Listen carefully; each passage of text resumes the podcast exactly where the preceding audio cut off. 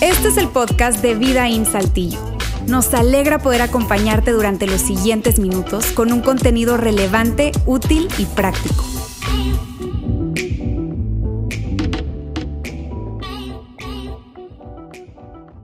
Feliz año para toda mi querida familia de Vida In, a nuestra familia allá en Ciudad de México, nuestro campus en Ciudad de México, nuestro campus en Monterrey y aquí nuestro campus en, en, Saltillo, porque hoy estoy acá desde Saltillo. Amigos, feliz año para todos. Y bueno, y para todas esas personas que forman parte de nuestra familia, pero que probablemente no están en alguno de nuestros campus, sino más bien están conectados a través de nuestras transmisiones. Amigos, feliz año para todos. Quiero decirles algo, mi oración por ustedes en este 2021 es que ustedes puedan florecer, florecer en sus vidas, en su fe, en su familia. ¿Y por qué digo esto? Porque el 2020, que fue un año muy complicado, todos ustedes tuvieron que haber crecido en resiliencia, en perseverancia, en determinación, en maneras diferentes de interpretar la vida, ¿cierto? Y todo ese crecimiento, amigos, quiero que sepan, les coloca en una mejor posición para enfrentar este 2021. Por lo tanto, y por eso es mi oración. Esa es mi oración, que ustedes puedan ver florecer en este año sus vidas a causa de todo el crecimiento, reto y desafío que tuvimos que haber vivido en el 2020. Así es que feliz año para todos y un feliz año muy, muy especial a todas esas personas que hoy se están conectando por primera vez con nosotros, mírame, esta es la mejor manera de iniciar un año, te lo aseguro. Y fíjate, si tú eres una persona que de alguna manera crees en Dios eh, y tienes una relación con Dios, ¿verdad? Pero dices, híjole, Roberto, no, o sea, creo en Dios, pero no, no, no, no estoy tan conectado con Él. En fin, quiero que sepas, mi oración, mi oración y mi deseo para ti es que tú puedas en este año crecer en una relación personal, cercana con Dios, que puedas ver a Dios no como un Dios distante, sino como alguien cercano con el que puedes contar definitivamente. Y si probablemente tú dices, sabes que Roberto, yo, yo no creo mucho en Dios, yo, yo, yo realmente tengo muchísimas dudas acerca de Dios, mírame, yo te pediría que por favor nos permitas a nosotros que te mantengas conectado hoy y todo el año si es posible y que nos permitas hablarte de ese Dios en el cual nosotros creemos y en el cual nosotros confiamos y que puedas saber que Él está a tu favor, que no está para señalarte ni para condenarte, sino para recibirte, para acompañarte, para perdonarte, para poder recorrer camino junto a ti y que puedas tener una vida plena, una mejor vida. Así que amigos, para todos, feliz año. Y este año, pues sí, bueno, el año que acabamos de pasar, claro que fue un año muy complicado. De hecho, el 31 de diciembre corrían los, los memes por, por las redes allí, ¿verdad? De que todos a las 11 de la noche y 59 minutos íbamos a gritar Yumanji para que se acabara esto y terminara de alguna manera el juego, el sueño en el que estábamos metidos. Pero sí, fue un año muy complicado y fue complicado para todos. Mírame, todas las personas, todos fuimos impactados de diferentes maneras. Eh, mm, más, menos, pero todos fuimos impactados. Aún esas personas que de alguna manera dicen, mírame, este año o el año 2020 para mí no fue, fue un año bueno, eh, mi empresa debido al giro pudo florecer, en fin, mírame, todos fuimos impactados. Porque nuestros hijos, por ejemplo, eh, esa educación o esa interacción que ellos tienen normalmente en sus escuelas no pudieron tenerla. Y esa interacción les afecta les impacta de alguna forma. La ansiedad fue algo que creció muchísimo el año, el año pasado a nivel mundial. Esto de salir a la calle y tener ciertas reservas, cierto temor de poder estar expuesto con algunas personas, esas cosas no las vivíamos, pero vinieron para impactarnos. Por eso te digo que todos fuimos impactados de una u otra manera. ¿Sabes? La fe, mira bien, la fe de las personas, de muchas personas, fue impactada el año pasado, por diversas razones. Pero mira, una de las cosas que yo veía, y te digo, las veía porque se acercaban conmigo para esto, eran preguntas acerca de su fe. ¿Realmente nosotros eh, podemos confiar en Dios en medio de todo lo que ha pasado? Preguntas como estas se hacían. Y te lo digo, yo lo sé porque conmigo se acercaban. De hecho, quiero mostrarte preguntas que, que traían conmigo. Y es, ¿será que Dios nos va a ayudar en medio de esto? ¿Por qué Dios permite que esto suceda? ¿Podemos confiar en Dios realmente? Aun cuando, cuando mi familia fue alcanzada, mis finanzas fueron alcanzadas, en fin, ¿realmente podemos confiar en Dios? Amigos, y estas preguntas, que puede que, que tú te hiciste esas preguntas o que te las estás haciendo ahora mismo. Algunas personas inclusive eh, evitan hacérselas porque, porque les da miedo encontrarse con una respuesta. Pero lo que yo quiero, amigos, es que nosotros abordemos estas preguntas. ¿Por qué? Porque es tan importante esto. La manera en cómo tú y yo nos relacionemos con esas preguntas va a determinar la manera en cómo nosotros viviremos y enfrentaremos este 2021. Así es que, mírame, más allá de, iniciar un año eh, colocándonos metas, que no está mal, está bien, o colocándonos estas cosas que queremos cambiar o que queremos mejorar, que no está mal. Está bien, y claro que hay espacio para esto, pero más allá de iniciar un año de esta manera, yo quiero que nosotros iniciemos encarando este tipo de preguntas y hablando alrededor de esto, te digo porque lo considero algo muy importante. Sobre todo, mírame, cuando yo veo personas que no son seguidores de Jesús y cuando hablan acerca de nosotros, los que somos seguidores de Jesús, esta es una de las cosas que dicen. Ellos dicen esto. Ellos dicen, eh, ustedes se acercan a Dios cuando están en situaciones complicadas, se acercan a Dios para que, para que les ayude en medio de esas situaciones complicadas, pero ese mismo Dios pudo evitar que pasaran por esas situaciones, ¿cierto? Y sí, es cierto. Y, pareciera que no, no, tiene sentido desde, lo que, desde, que, desde su razonamiento. Y siempre eso, eso no tiene lógica. ¿Cómo le vas a pedir a Dios? O sea, Dios pudo evitar que te metieras en ese paquete. Dios pudo evitar que sucediera eso que te está pasando. ¿Y por qué acudes a Él para pedirle? En fin, eso les deja probablemente en, algún momento de confusión, nos dicen, miren, esto no es lógico. Y mira, sí, eso es algo que nosotros hacemos. De hecho, no tan solo lo hacemos, sino que animamos a otras personas a hacerlo también. Cuando yo pienso en eso, pienso este, en, el momento en que yo recibí la noticia de que mi papá tenía cáncer. Cuando recibo esa noticia, ahí yo me aboco por completo y toda la familia a pedirle a Dios, Dios, por favor, ayúdanos en este proceso de cáncer de mi papá. Un cáncer que, por cierto, Dios pudo evitar muy bien que sucediera. Pero ahí estamos pidiéndole a Dios por esto, ¿cierto? Eh, y si tú eres un seguidor de Jesús, de seguro, de seguro tú tienes una historia como esta. Si no lo eres, probablemente digas, Roberto, justamente por eso es que yo me alejé de la fe. Justamente por eso fue que yo dejé de creer, porque no podía conciliar esto, no podía entenderlo. Y te entiendo muy bien, amigos. Y por eso, por eso es que, es que yo quiero que hablemos acerca de esto. Por eso es que yo quiero que abordemos esta conversación y que lo hagamos a la luz de una historia que se encuentra eh, o que sucedió en el primer siglo. Unos 15 años después de la resurrección sucedió esto y fue algo que sucedió con los discípulos y que bien pudo colocar a los discípulos en ese lugar de ¿dónde estás Dios? ¿Dónde estás en medio de esto? Y a través de esa historia, amigos, poder nosotros entonces comprender y entonces poder encarar este 2021. ¿Está bien? Vamos a leer esta historia, es Lucas quien relata esta historia y vamos a verla detenidamente. Vamos a ver, dice, en ese tiempo el rey Herodes hizo arrestar a algunos de la iglesia con el fin de maltratarlos. El rey Herodes, aquí está hablando del rey Herodes Agripa. Te digo, esto sucedió unos 15 años después de la resurrección. El rey Herodes Agripa era el nieto del rey Herodes el Grande el que mandó a matar a los niños allá en Belén después del nacimiento de Jesús. Parece que la violencia era algo parte de la familia. Y cuando el texto dice algunos de la iglesia, se refiere específicamente a los discípulos originales de Jesús, a los apóstoles originales, a esos que estaban bien, bien cerca de él, excluyendo a Judas, ¿verdad? Obviamente, pero a esos discípulos originales Herodes los envía a arrestar. Y continúa entonces y dice así, dice, a Santiago, hermano de Juan, lo mandó matar a espada. Y Lucas hace, hace la, la, aclaración de que fue al hermano de Juan porque habían varios Santiagos. Ahora amigos, esto es un gran asunto. Y es un gran asunto porque, o fue un gran asunto, ¿por qué? Porque el primer discípulo de esos originales, el primer discípulo en ser ejecutado fue Santiago. Y eso vino para afectar la moral de los seguidores de Jesús que estaban allí en Jerusalén. ¿Por qué? Porque de alguna forma se pensaba que al ellos ser los seguidores de Jesús, esos discípulos, pero al ser los discípulos eh, eh, originales, ¿sabes? Los que, los que estuvieron con Jesús, esos tres años caminando con Él, ellos gozaban de una protección especial. Y cuando los cristianos de ese tiempo ven que uno de ellos fue ejecutado, híjole, eso vino para impactarles a ellos.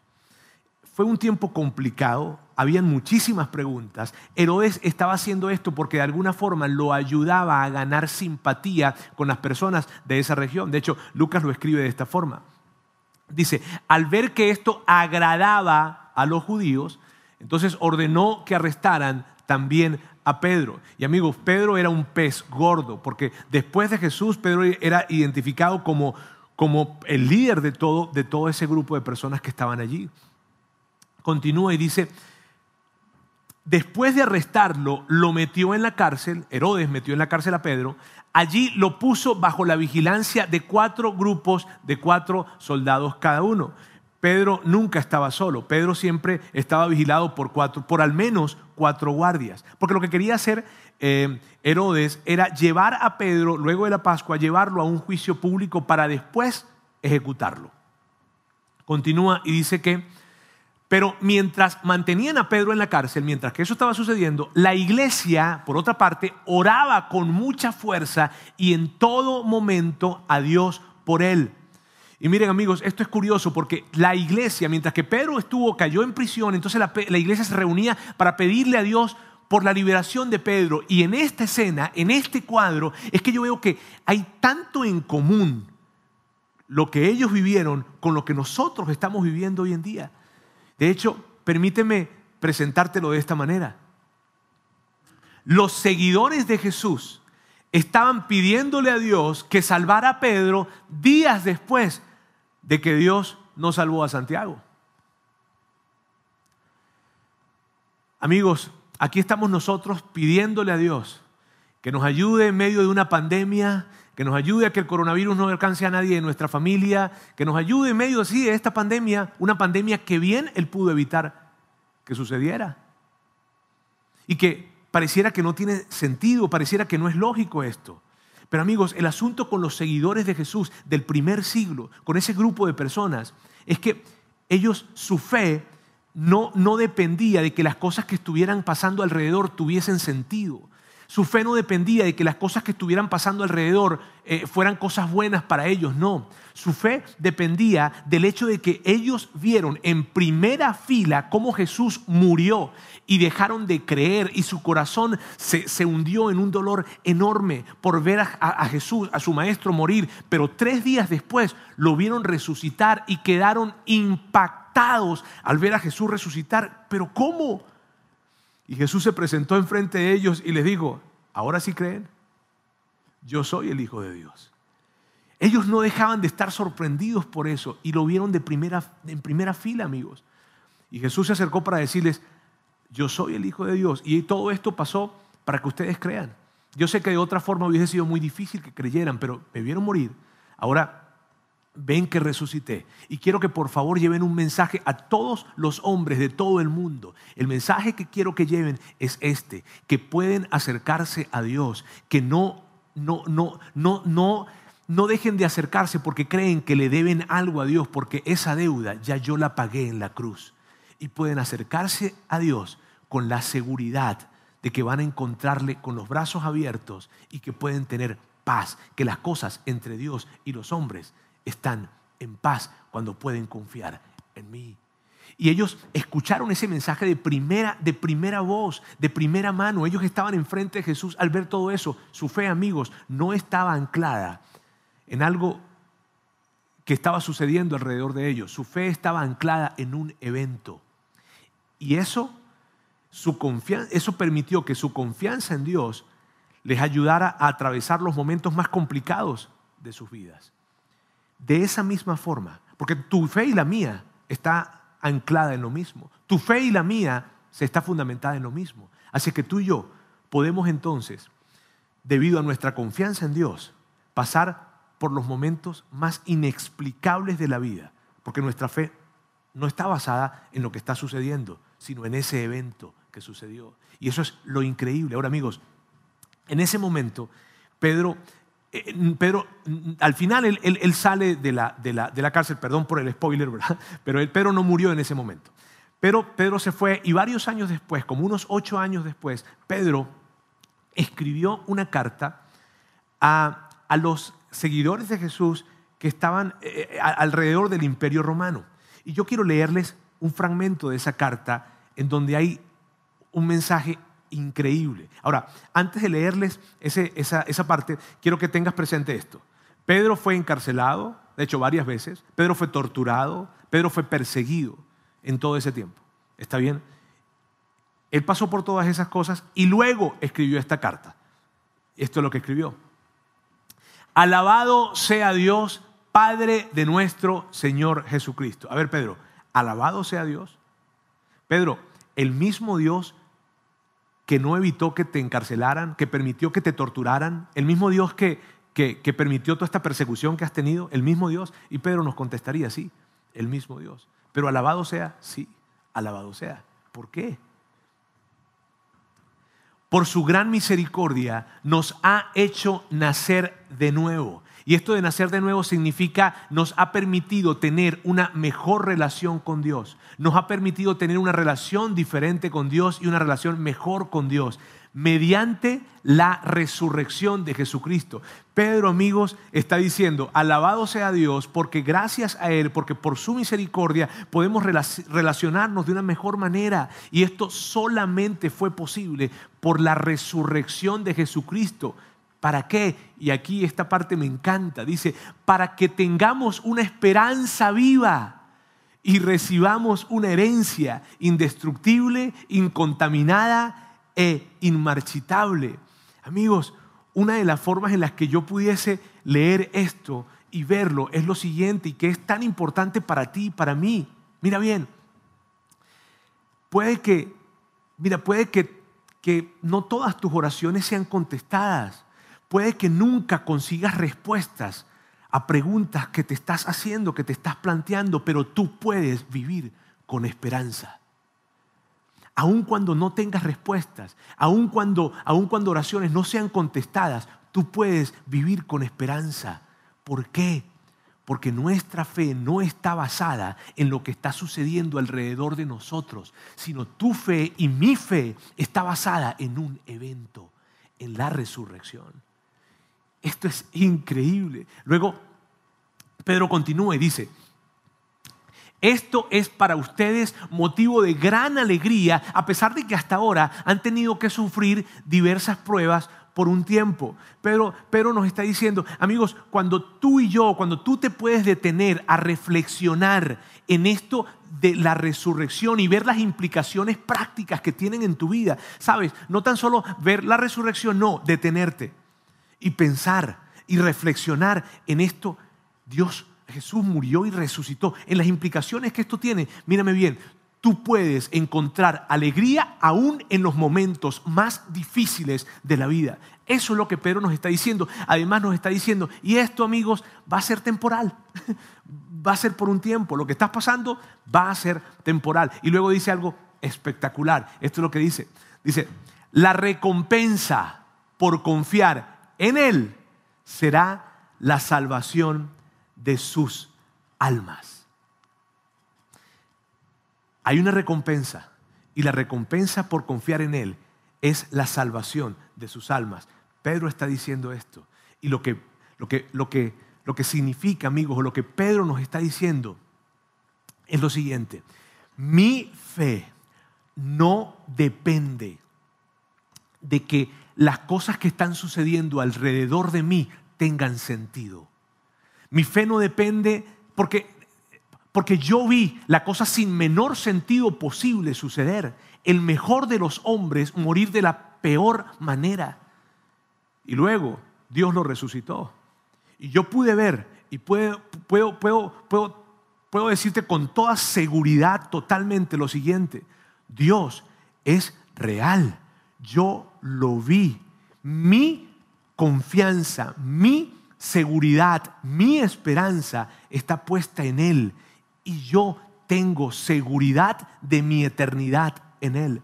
Eso es lo que Pedro nos está diciendo y puede que alguien diga, eh, eh, Pedro, pero, pero eternidad, salvación de las almas, pero ¿cómo podemos creer que hay esto de eternidad? Y Pedro te diría esto, mírame, ¿por qué creo? Porque Él me lo dijo.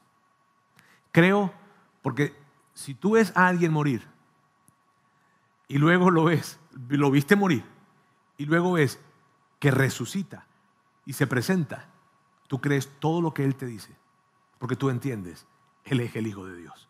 Y claro que hay eternidad Y el colocar nuestra confianza en Él nos asegura que nuestras almas y nuestras eternidades estén seguras en Él. Eso es increíble, increíble. Ahora, Volvamos a la historia. y esa fracción de la carta era tan, tan, importante poder platicarla porque es Pedro hablándonos acerca de esto. Ese mismo Pedro que estaba en prisión.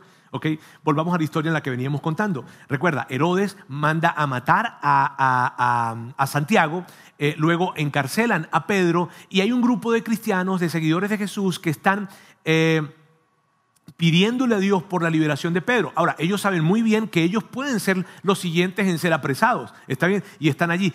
así dejamos la historia. Así que sigamos, continuemos a ver cómo, cómo va. La noche antes de ser sometido a juicio, Pedro dormía sujetado con dos cadenas entre dos soldados. Otros hacían guardia junto a la puerta de la prisión. De repente, una luz intensa iluminó la celda y un ángel del Señor se puso frente a Pedro. El ángel lo golpeó en el costado para despertarlo y le dijo, rápido, levántate. Y las cadenas cayeron de sus muñecas. Después el ángel le dijo, vístete y ponte tus sandalias. Pedro lo hizo. Y el ángel le ordenó, ahora ponte tu abrigo y sígueme.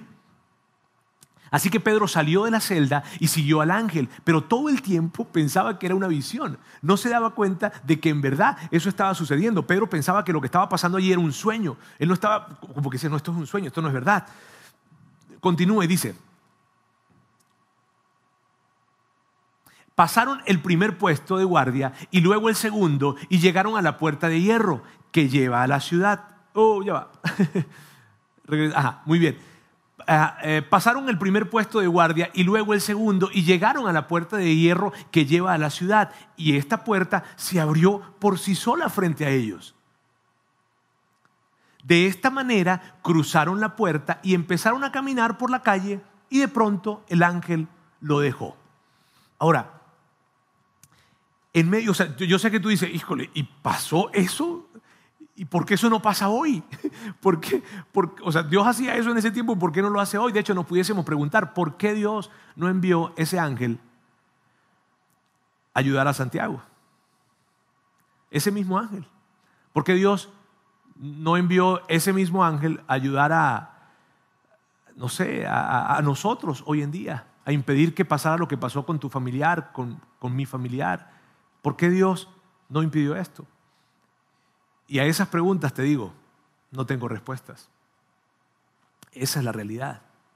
Ahora, cuando Pedro se da cuenta que no es un sueño, que, lo que está pasando en ese momento es real. Entonces él se fue a donde él se imaginó que estaban eh, sus amigos, porque era un sitio en donde iban regularmente a, platicar, a cenar juntos, a pedir a Dios eh, juntos, en fin. Y esto es lo que pasó. Tocó a la puerta de entrada y una sirvienta llamada Rode fue a abrir. Cuando ella reconoció la voz de Pedro, se alegró tanto que en lugar de abrir la puerta, corrió hacia adentro y les dijo a todos, Pedro está a la puerta, Pedro está a la puerta. Y eso se me hace súper chistoso, ¿sabes? Porque Ahí está, pues imagínate, todos están pidiendo para que Pedro sea liberado. Ella llega a ver quién está tocando, soy yo, Pedro.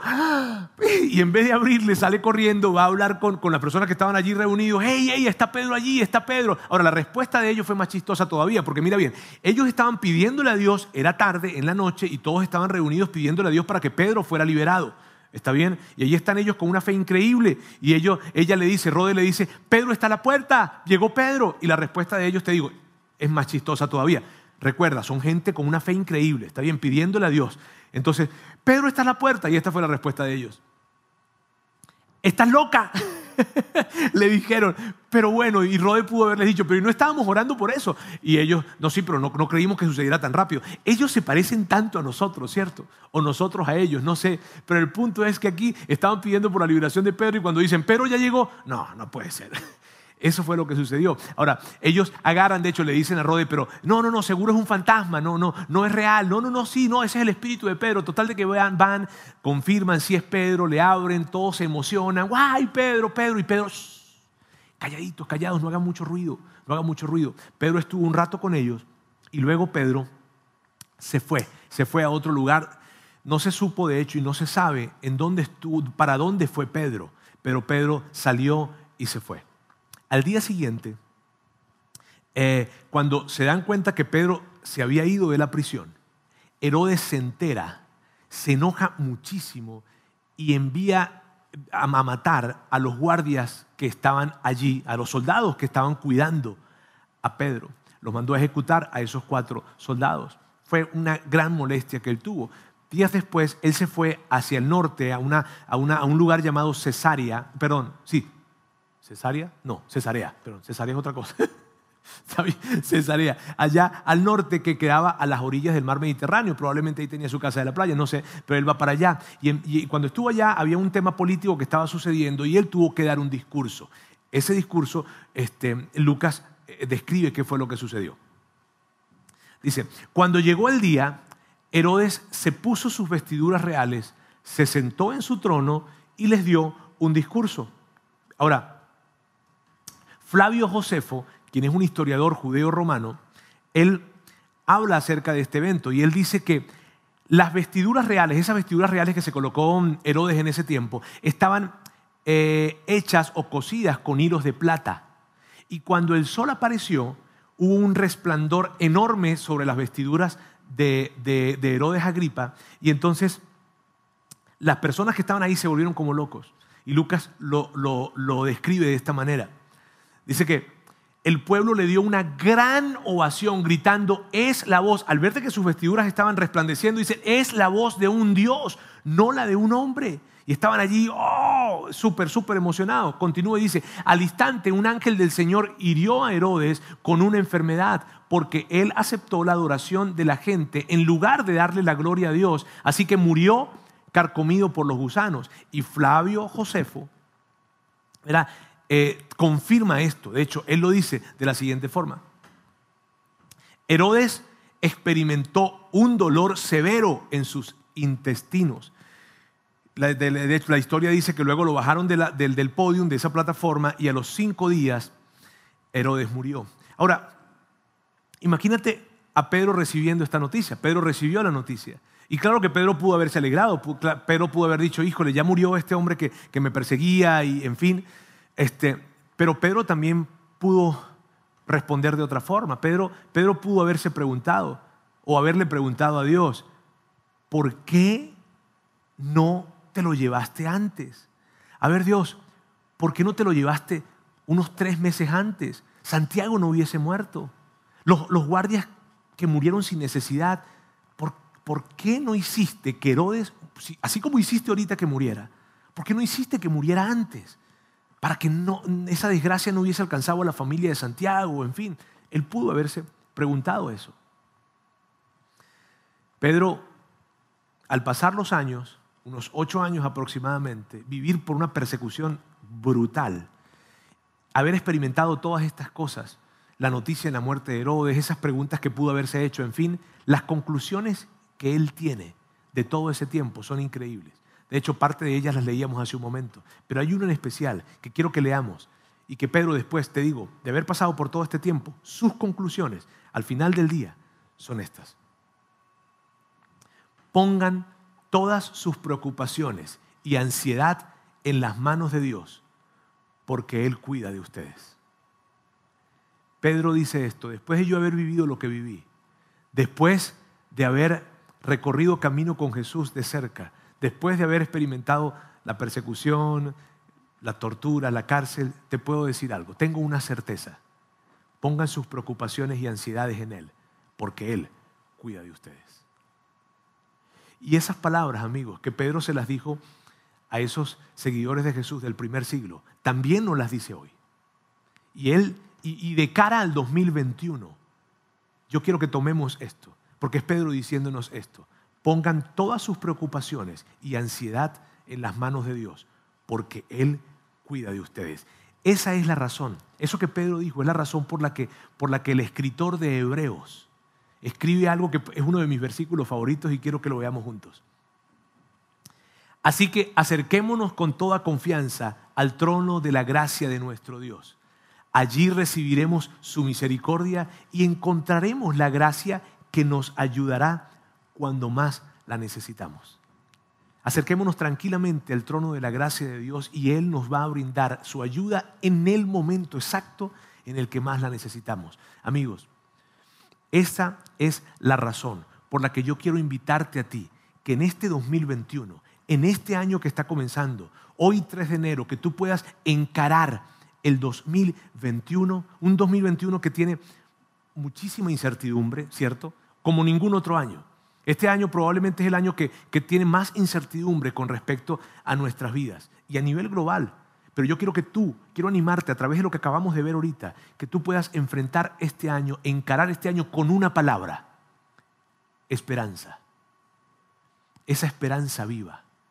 Y de hecho, permíteme decírtelo de esta forma. Podemos tener esperanza aún cuando no tenemos explicaciones. Podemos tener esperanza aún cuando no tenemos explicaciones. ¿Por qué? Porque nuestra fe no está basada en que las cosas estén funcionando bien. Nuestra fe no está basada en que, en que nuestra salud esté bien, en que la salud de nuestros seres queridos estén bien, en que esta pandemia se acabe. Nuestra fe no está basada en que la vacuna llegue. Nuestra fe no está basada en que, en que hayan cepas, en que desaparezcan las cepas. No. Nuestra fe está basada en un Salvador resucitado que nos dice que nos podemos acercar al trono de la gracia de Dios a pedir su ayuda y Él nos las brindará en el momento en que más la necesitamos. Amigos, la palabra que yo quiero que tú te lleves hoy en tu corazón es esperanza, porque podemos seguir confiando en Dios. Y que podamos mirar entonces hacia adelante de esa manera, con esperanza. Este 2021, claro que está lleno de mucha incertidumbre, yo lo sé, pero que tú no dejes que esa incertidumbre vaya a minar tu corazón, no, sino que puedas entonces enfrentarlo con esperanza, porque ya sabes, nuestra fe no depende de lo que está sucediendo. Nuestra fe depende de un Salvador resucitado. Permíteme orar.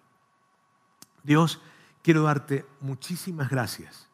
Muchísimas gracias porque tú nos enseñas nuestra vida, nuestra confianza en ti, no está limitada o supeditada a que cosas buenas sucedan. No.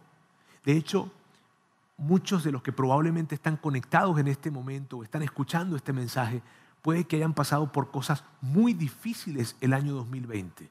Sin embargo, Dios, tú eres un Dios confiable, porque nuestra fe, nuestra confianza en ti no depende de que las cosas salgan bien. Nuestra confianza en ti viene de entender que tú eres verdaderamente Dios y que tú diste tu vida por nosotros y que eso nos garantiza que al final del camino nuestras vidas y nuestras eternidades están seguras en ti. Y yo quiero pedirte por cada persona que en este momento está conectada, que está viendo esta transmisión, que está escuchando este mensaje.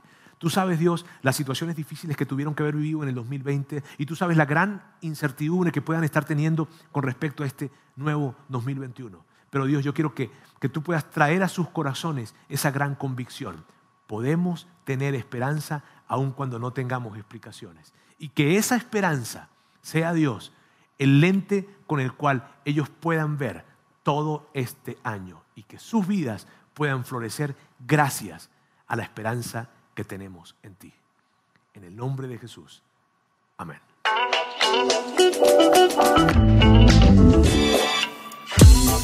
Sigue conectado a los contenidos de Vida en Saltillo a través de nuestro sitio web y de las redes sociales. Muy pronto estaremos de vuelta con un nuevo episodio.